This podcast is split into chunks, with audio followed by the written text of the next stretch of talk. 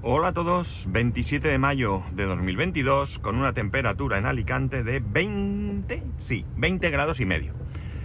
La gran renuncia, ¿qué es la gran renuncia? Bueno, eh, no sé si habréis oído hablar de este término, eh, está últimamente entre comillas de moda, y la gran renuncia es el hecho de un número importante de personas que, eh, uy, que deciden eh, dejar su trabajo de manera voluntaria, eh, siendo este un trabajo estable, ¿vale? Un trabajo estable, un trabajo fijo. Y eh, no, no siendo necesariamente un trabajo especialmente malo, ¿vale? No tiene que darse ninguna circunstancia, simplemente es que uno de repente pues decide que quiere otra cosa que prefiere trabajar menos horas, que prefiere cambiar de aires, que decide dedicarse a otra actividad, pues cualquier motivación que le hace eh, renunciar a, esto. Desde, pues yo diría desde que el mundo es mundo y tenemos que trabajar, sobre todo teniendo que trabajar por cuenta de otros, las condiciones laborales han ido cambiando y han ido cambiando de manera importante, ¿no? Ha habido periodos de, diferentes y eh, bueno, pues eh, donde incluso ciertas profesiones en algún momento pues eran profesiones eh, que te hacían ser mm, de segunda, ¿no? Ciudadano de segunda y otras profesiones que no. Por ejemplo, en Grecia, Roma y demás, en esa época, pues todos aquellos que se dedicaban a los trabajos, vamos a decir, manuales, carpinteros, albañiles, eh, artesanos, bueno, todo ese tipo de gente eran eh, ciudadanos de segunda, porque trabajaban eh, con las manos. Y luego los ciudadanos de primera, digamos, son aquellos que tenían empleos intelectuales, lo que se conocía por empleos intelectuales. Pero hasta tal punto que ha habido momentos en los que ser escultor o pintor, pintor no pintor de casas, sino pintor de, de cuadros, de obras de arte, pues también era como un oficio de segunda, ¿no? Los derechos han ido mejorando con el tiempo. Los derechos no tienen nada que ver, los derechos que hoy tenemos en día, aunque haya empresarios que traten o intenten o se los salten, con los derechos que teníamos pues hace, qué sé yo, 100 años, por decir algo, ¿no? Por tanto, todo eso ha ido mejorando, pero eso no significa que no queramos buscar mejoras todavía. La gran renuncia es un hecho eh, que se produce eh, de manera bastante grande en Estados Unidos. No recuerdo muy bien las cifras, pero son muy importantes. Son cifras muy, muy importantes. Bien es cierto que en Estados Unidos juegan con ventaja, puesto que allí, en general, ¿vale? No es que no haya paro, pero en general encontrar trabajo es relativamente fácil. Y siempre, siempre, cuando yo digo encontrar trabajo, me refiero a encontrar trabajo, no a encontrar el trabajo ideal, ¿de acuerdo? Me refiero a no tengo trabajo, necesito ingresos, hago lo que sea. Yo soy médico, pero ahora soy albañil porque no hay eh, puestos de trabajo de mi profesión, ¿vale? Algo así. Para que os hagáis una idea, en España, que evidentemente nada tiene que ver con el mercado estadounidense, ni con el paro estadounidense, ni con las condiciones de trabajo, eh, durante el mes de abril de este año, este último mes de abril, eh, renunciaron a su puesto de trabajo voluntariamente siempre eh, más de 5.000 personas. Insisto, no es el mismo mercado, pero 5.000 personas en un país como el nuestro, pues es una cifra ya llamativa como poco. ¿Qué ocurre? Bueno, pues lo que ocurre es que generalmente eh, profesiones, mmm, digamos, mejor remuneradas o con mayor proyección, pues eh, se han producido estos trasvases entre empresas, ¿no? Eh, por decir algo que se me ocurre que también lo habremos leído en muchas ocasiones, esas personas que pasan de Apple a Google, de Google a donde sea, porque son gente que tienen pues un cierto prestigio, un cierto nivel y van de un sitio a otro. Habrá otras muchas que ni nos enteramos porque tendrán un valor, pero que no sean de tanto renombre, ¿no? Ingenieros o lo que sea, ¿no? Esto, como digo, ha sido eh, generalmente una cuestión de trabajos de un cierto nivel, ¿no? Pero ¿qué ocurre? Lo que ocurre es que hoy en día se está dando también entre profesiones, entre profesiones eh, menos especializadas o no sé cómo llamarlas, la verdad. Me refiero a, pues siempre se ha pensado que gente que trabajaba en la construcción, en la hostelería y demás, pues eh, le tenían muy difícil cambiar de trabajo. Eh, principalmente, hablamos, vuelvo a lo mismo, siempre gente con contrato estable, con contrato fijo, ¿no?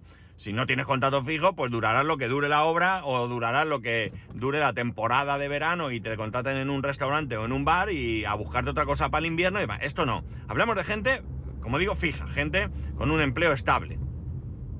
Eh, pues bueno, pues está dando también cada vez más en, eh, en, este, en, este, en este tipo de profesiones, ¿no? Eh, supongo que habréis oído que no hay camareros. Bueno, pues es que no es que no haya camareros, claro que hay camareros, ¿no? El problema es que esta, esa actitud, esta forma de pensar, pues de manera, además, curiosamente, no, no, ha sido organizada. Esto no es que todos los camareros han decidido unirse en una asociación y van a luchar por sus derechos, no. De manera individual, la gente pues ha empezado a espabilar, a despertar. ¿Y qué pasa? Que aquel trágala que hemos vivido, ¿no? Pues eh, al menos tienes trabajo. Bueno, pues ahora ya no es al menos tienes trabajo. Ahora hay que buscar unas condiciones que sean eh, mínimamente eh, aceptables, ¿no? Y mínimamente aceptables partimos de que se cumplen todos los derechos laborales que tenemos. ¿Qué pasa en la hostelería? Todos lo sabemos, lo hemos sabido de siempre. Lo que pasa es que no nos ha importado. Pues yo no soy camarero, ¿qué más me da lo que sufre este que me está poniendo el café? Bueno, pues no, ellos se han hartado. ¿Y qué ocurre? Pues lo que ocurre es que están cansados de trabajar 12 horas pero con un contrato de 8, se han cansado de tener que, trabajar festivos sin compensación, no cobrar horas extras, cobrar parte del salario en, B, en negro. Entonces, bueno, pues eh, eh, se acabó. Entonces, no es que no haya camareros, lo que no hay camareros dispuestos a trágala, ¿no? Hay camareros que están eh, por la labor de trabajar, pero en las condiciones que se merecen, que no tiene más, ¿no? No tiene más. Igual que camareros, pues vamos a hablar de otros oficios, profesiones eh, que tradicionalmente pues han estado así. Albañiles que cobraban en negro, mm, pues todo este tipo de profesiones que siempre se han visto ninguneadas por, eh, por algunos empresarios. ¿Todos los empresarios son unos sinvergüenzas? Por supuestísimo que no, por supuestísimo que no. Hay restaurantes, hay bares, hay empresas de construcción que son honestas, que tratan a sus empleados como se merecen y dentro de la legalidad y otras que no. Pero tradicionalmente sabemos que esto ha sido un sector que ha estado un poquito abandonado en cuanto a vigilancia por parte de quien corresponde comprobar que se cumplen, eh, que se cumplen eh, las, las, condiciones laborales que estén establecidas. ¿no? La gran renuncia, la gran renuncia. Yo me considero parte de esa gran renuncia. Porque yo renuncié voluntariamente a mi trabajo y además lo hice en dos ocasiones. De hecho, voy a contaros. Cuando yo trabajé en Renault, voy a intentar echarme un poco para atrás. Yo ahí no renuncié. La empresa cerró, me quedé sin trabajo. De ahí pasé a PC Box.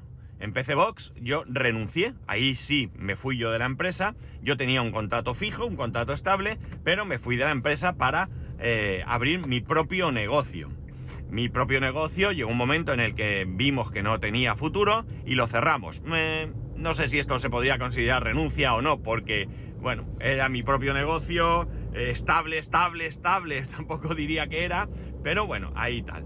Entonces empecé a trabajar en la empresa que estaba, eh, bueno, estuve en Canal No un tiempo, eh, fue un contrato temporal, tampoco cuenta, como renuncia, por supuesto, y acabamos en la empresa que estaba yo anteriormente. Ahí, como digo, renuncié dos veces. Vosotros lo sabéis por lo que, porque os lo he contado. En un primer caso hubo ese ERE en el que yo me ofrecí voluntario y no tenía trabajo, ¿vale? No tenía otro trabajo. En ese momento me rechazaron el,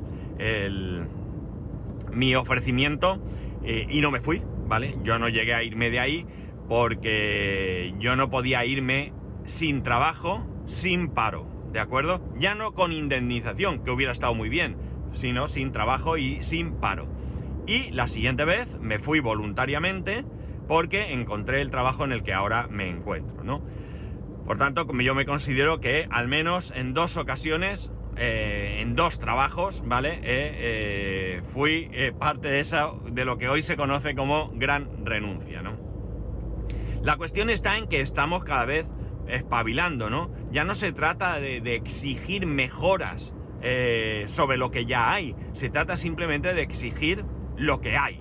O sea, no puede ser que a una persona le paguen en negro. No puede ser, porque eso es en su perjuicio. Algunas personas no se dan cuenta y claro, ven muy bonito que me pagan en negro, no pago impuestos, eso que me ahorro, gano más, pero claro, luego llegará el momento de que te quedes en paro, luego de que te jubiles y cuando te quede una pensión ridícula o una prestación eh, también ridícula, pues entonces es cuando vienen los, ay madre mía, y eso. Yo he oído quejas, ¿eh? Yo he oído gente arrepentirse de haber estado cobrando en negro durante un tiempo, ¿no? Eh, por tanto, eh, eso es pan para hoy y hambre para mañana. No se puede consentir que la gente tenga un contrato de 8 horas y esté trabajando muchas más horas y encima ni siquiera le paguen esas horas, ¿no? Porque oye, mira, en algunos momentos de tu vida puede ser que necesites eh, echar más eh, horas y la empresa corresponda con lo que es justo, ¿no? Siempre dentro de la legalidad. Uno no puede hacer horas extras como si fueran, eh, yo qué sé. también hay un número de horas y un número de cosas, ¿no? Que, que se deben de respetar. Entonces, bueno, llama la atención esto de la gran renuncia y bueno, pues eso, también llama la atención que esas profesiones donde pues la remuneración no ha sido tan alta y por tanto pues eh, uno no puede renunciar tan fácilmente a su trabajo como son las que he dicho, hostelería, eh, construcción, transportes incluso, bueno pues ahora eh, se, esté, se estén. Y lo que más me gusta sobre todo y principalmente es que es un movimiento espontáneo sin que necesariamente haya ahí una unión o gente detrás intentando sacar pecho de qué guay soy, que voy a unir a todos y voy a luchar por sus derechos. No, es la gente de manera individual, pero a su vez colectiva, que eh, de alguna manera se, se, encuentra protestando y buscando eh, mejoras, ¿no? Insisto, no es que no haya camareros, es que cuando llegan a una persona que ha sido camarero o que es camarero, aunque no esté trabajando, vamos, y le dicen, mira, vas a trabajar de lunes a domingo 12 horas por 1000 euros, pues digan, pues mire usted, no quiero el trabajo. Pues eso me quedo en mi casa, ¿no? O sea, es que ya está bien. Evidentemente habrá gente, lamentablemente, que sí que tengan que pasar por ese trágala, ¿no? Eh, no tengo para comer, mis hijos tienen hambre y oye, mira, no mil, si me das 800 también, ¿vale? Porque es que necesito ingresos, ¿no? Pero e, eso se tiene que acabar, eso se tiene que acabar, ¿no? No puede ser que veamos con buenos ojos, eh, no puede ser que nos... Mm, quedemos indiferentes ante el hecho de que haya gente que eh, la están eh, maltratando laboralmente de, esa manera, ¿no? No puede existir el trágala, no puede existir el trágala. Evidentemente, bueno, pues habrá empresas que puedan ir un poco más allá y mejorar sobre lo que legalmente está establecido, las condiciones de sus empleados, y otras que tendrán que ir, que irán apuradas y tendrán que, ajustarse a la, legalidad. No hay más, ¿vale? No siempre las empresas van bien como para, para tirar la casa por la ventana, pero también de la misma manera sería justo, o para mí es justo, que cuando una empresa eh, pues le van mal las cosas y se apoyan sus empleados y sus empleados responden, pues cuando le van bien las cosas, también sería justo y honesto que de alguna manera agradeciesen a sus empleados ese esfuerzo que hicieron en su momento, ¿no? Y eh, bueno, pues puede venir en, en, forma de muchas cosas. Evidentemente, la más clásica, simple, sencilla, es dinero. Yo creo que todos, todos, todos, absolutamente todos, trabajamos por dinero. No tengo ninguna duda. Otra cosa es que además de trabajar por dinero, disfrutes con tu trabajo, te guste lo que haces, eh, estés bien, etcétera, etcétera. Pero todos trabajamos por dinero. No creo que ninguno de nosotros nos deje mañana. ¿Te gusta tu trabajo? Me encanta. ¿Disfrutas? Vamos, la leche. Vale, pues mira, ¿te parece bien a partir de mañana trabajar sin cobrar? Y alguien diga, de acuerdo, venga, yo a partir de mañana vengo sin cobrar. No, todos trabajamos, evidentemente, por un salario. Pero eso no significa que tengamos que entrar en ese trágala, ¿no? Ese trágala que durante mucho tiempo se ha visto, ¿no? Aquello de al menos tienes trabajo. Mm, no, es que no es así la cosa. Es verdad que tengo trabajo y me tengo que aguantar no tengo más remedio. Si mañana me voy, no puedo pagar mi hipoteca, no puedo pagar la comida para mis hijos, no puedo pagar nada y eso evidentemente va a ser un problema y muy grave, ¿no? Pero lo que no podemos es aguantar ese trágala. Por tanto, eh, yo no sé qué puedo hacer, pero mi, apoyo a que, a que, esa gente que ha estado con, tragando durante tanto tiempo, pues ahora de alguna manera se rebelen. Creo que es justo y bueno, yo en su momento me rebelé. No tiene nada que ver con ese trágala, pero sí que estaba con el trágala de la empresa en la que estaba antes. Había muchos trágalas en esa empresa y bueno, pues yo me rebelé, tuve la suerte, yo no me podía ir sin trabajo o yo no me podía ir sin al menos un respaldo eh, teniendo el paro para, poder moverme e intentar encontrar otro empleo, eh, pero en el momento que tuve la ocasión se acabó el trágala, ¿no? Me fui. Recuerdo cuando me llamó un responsable para preguntarme que por qué me iba. Pues mm, me tuve que morder la lengua. La verdad es que al final yo siempre creo que hay que irse de los sitios con elegancia, con, con la puerta abierta, porque nunca se sabe qué puede pasar. Y esa puerta abierta no significa una puerta abierta a volver a esa empresa, ¿no? Yo salvo circunstancias muy, muy, muy graves, jamás volvería a esa empresa, ¿no? Eh, cuando digo muy graves es no tengo nada, no tengo trabajo, no tengo dinero y me la trago, ¿no? Esa sería la cuestión. Pero si no, yo jamás volvería, volvería a esa empresa, ¿no? Entonces, bueno, pues eh, hay, que, hay que intentar, no siempre es fácil, ya sé que esto es en un mundo ideal, pues yo me voy y encuentro trabajo. No es un mundo ideal, encontrar trabajo es difícil y ya, ya, ya tengo mi propia experiencia. Como he dicho, yo no me podía ir sin un respaldo detrás, un nuevo empleo o, una prestación por desempleo durante el tiempo que correspondía para poder intentar encontrar ese otro empleo, ¿no? Pero cuando pude, pues eh, me fui. Me fui porque de verdad que, no creo que merezca la pena estar en una situación mala, ¿no? Eh, salvo que no haya otra situación, que entonces, eh, bueno, pues te toca ese trágala, ¿no? Que he repetido tantas veces a lo largo del capítulo de hoy, pero que me gustaría que cale ahí dentro de la cabeza de todos vosotros. No vengo a convenceros de que cambie de trabajo, evidentemente, ni mucho menos, porque no es fácil, o sea, es que no es fácil. O sea, yo no, no, a mí me costó cambiar de trabajo, yo llevaba mucho tiempo buscando otro trabajo y y al final siempre alguna pega tenía el trabajo, ¿no? Sobre todo y principalmente lo que yo buscaba era una estabilidad, no un trabajo donde al final yo por muy mal que estuviese tenía el tragalade que estaba fijo, ¿no? Y si me tiraban me tenían que indemnizar y dar paro, con lo cual yo ahí hubiera tenido unos 4 o 5 años de, entre comillas, relax para encontrar trabajo, ¿no? Eh, no me hubiera gustado llegar a esa situación, evidentemente, pero ahí estaba. Eh, pero tampoco podía renunciar a mi trabajo, cambiar de empleo, irme, eh, un trabajo, yo qué sé, y quedarme sin... No sé, la cosa eh, es difícil, es difícil, ¿eh? O sea, meteros en la cabeza, es muy difícil, pero al mismo tiempo, no por ser difícil, uno debe de abandonar la idea, siempre y cuando esté mal, debe ser obligatorio, pero al final, si estás bien, tampoco está mal sondear qué hay a tu alrededor, ¿vale? Si estás bien y demás, pues no vas a tener prisa por, por cambiar de trabajo.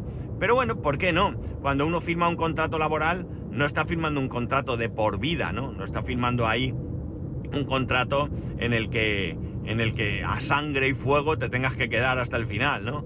Tú eres libre de irte, como la empresa es libre de despedirte, ¿no? Eh, ahí no hay, no hay, no hay otra, pero que uno debe estar abierto a todas las, a todas las opciones y a todas las, posibilidades. De hecho, hoy en día, a mí no me ha llegado ninguna oferta de trabajo, ¿no?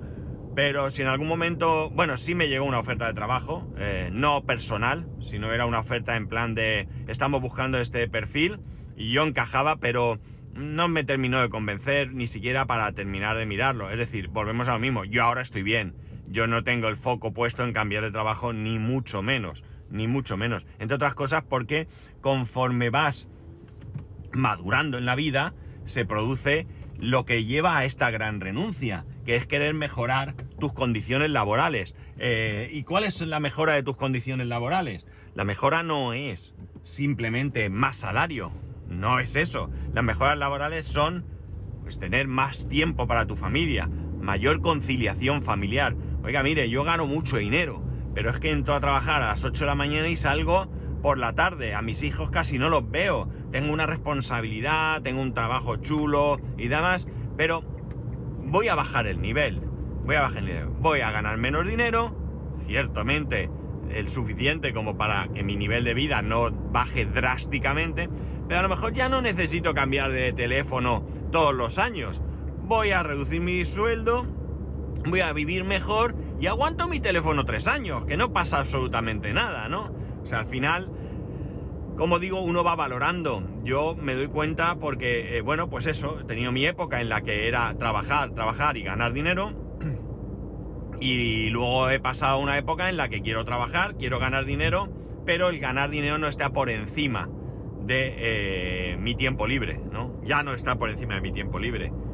Los que me seguís desde hace mucho, mucho tiempo, pues me habréis oído decir que he estado de guardia, que he salido de guardia, que tuve un aviso de no sé dónde, un sábado, un domingo, no sé qué. Yo eso hoy no lo haría nunca, nunca. Va a ver, entenderme que cuando digo no lo haría nunca, lo digo siempre en condiciones eh, normales, ¿no? En condiciones extremas, pues uno hace lo que tiene que hacer, ¿no? Pero en condiciones normales, a mí no se me ocurriría volver a esa vida, ¿no? También es cierto que hay profesiones que son así. La hostelería, su, su grueso de trabajo suele ser los fines de semana, salvo que tengas suerte de encontrar, pues por ejemplo, aquí en el polígono donde yo trabajo, pues hay restaurantes que sábados por la tarde y domingo no abren la mayoría, sino todos, porque no tiene sentido, no hay nadie en el polígono, o sea, ¿para qué? ¿No?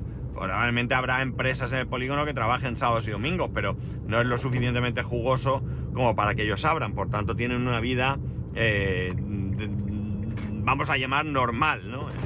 y digo normal porque lo normal es que eh, compartamos tiempo con nuestra familia los fines de semana. No hay colegio, eh, nuestras parejas probablemente no trabajen fin de semana, evidentemente médicos, enfermeras, enfermeros, eh, policías, personal de seguridad, yo qué sé, se me ocurre mucha gente que también trabaja los fines de semana. Pero bueno, esto es lo que, lo que toca, ¿no? son profesiones que son así, no hay otra, ¿no? Pero bueno, que al final de lo que se trata es de buscar, tratar de buscar mejoras, ¿no? Quiero insistir mucho en que no es fácil, ¿vale? Quiero insistir mucho porque, porque lo he vivido. Y como lo he vivido sé que no es fácil. Hay veces que te toca la puerta y tienes suerte. Yo considero que he tenido suerte con el cambio de trabajo, pero este cambio de trabajo no llegó a mi puerta enseguida. Eh, pensar que las cosas en la empresa anterior empezaron a ir mal a partir de, yo diría que el 2010 aproximadamente. Empezaron a ir mal. No es que ahí fuera radical, pero poco a poco la cosa se fue deteriorando cada vez más, cada vez peor, cada vez peor condiciones, cada vez peor trato humano. Eh, y yo me fui de la empresa en el 20, ¿no? 2020 fue, ¿no? Sí. Es decir, tardé 10 años en irme de la empresa. En un primer momento no me planteé siquiera irme. Bueno, esto podrá mejorar. Bueno, esto no pasa nada. Bueno, pero llegó un punto en el que, que estamos en 2022, han pasado dos años desde que me fui yo hablo con mis compañeros y no están igual, están peor, están incluso peor, ¿no? Entonces, bueno, pues eh, la gran renuncia, la gran renuncia. Más de 5.000 personas en España en abril. No sé si en Estados Unidos le leí algo así como no sé cuántos millones, ¿no? Ya digo, no es lo mismo, pero, pero, pero que allí es algo que se está convirtiendo en cada vez más habitual, ¿no? Gente que, que renuncia voluntariamente a su trabajo estable por mejorar sus condiciones de vida, no ya laborales, sino condiciones de vida, que al final creo que es lo más, lo más importante. Eh, la esperanza de vida en España creo que está en más de 80 años, tanto para hombres como para mujeres. Las mujeres un poco más, eh, pero pasan muy rápido. Al final los años pasan muy rápido y bueno, pues hay que tratar de... Creo que hay que tratar de vivir cada momento eh, con lo que corresponde. Cuando eres joven tienes empuje, tienes que luchar por un buen empleo y demás, pero, pero creo que ya se ha acabado aquella época en la que tener un empleo fijo para toda la vida era, era el objetivo, ¿no? El objetivo principal, ¿no? Uno entraba en un banco de botones y acababa de director de una oficina. Y eso se jubilaba de director, le daban el reloj de oro, celebraban una fiesta y aquello había sido el máximo logro en la vida laboral de una persona, ¿no? Entrar desde bien chiquito, como dice mi hijo, y terminar, y terminar tu vida laboral en la misma empresa.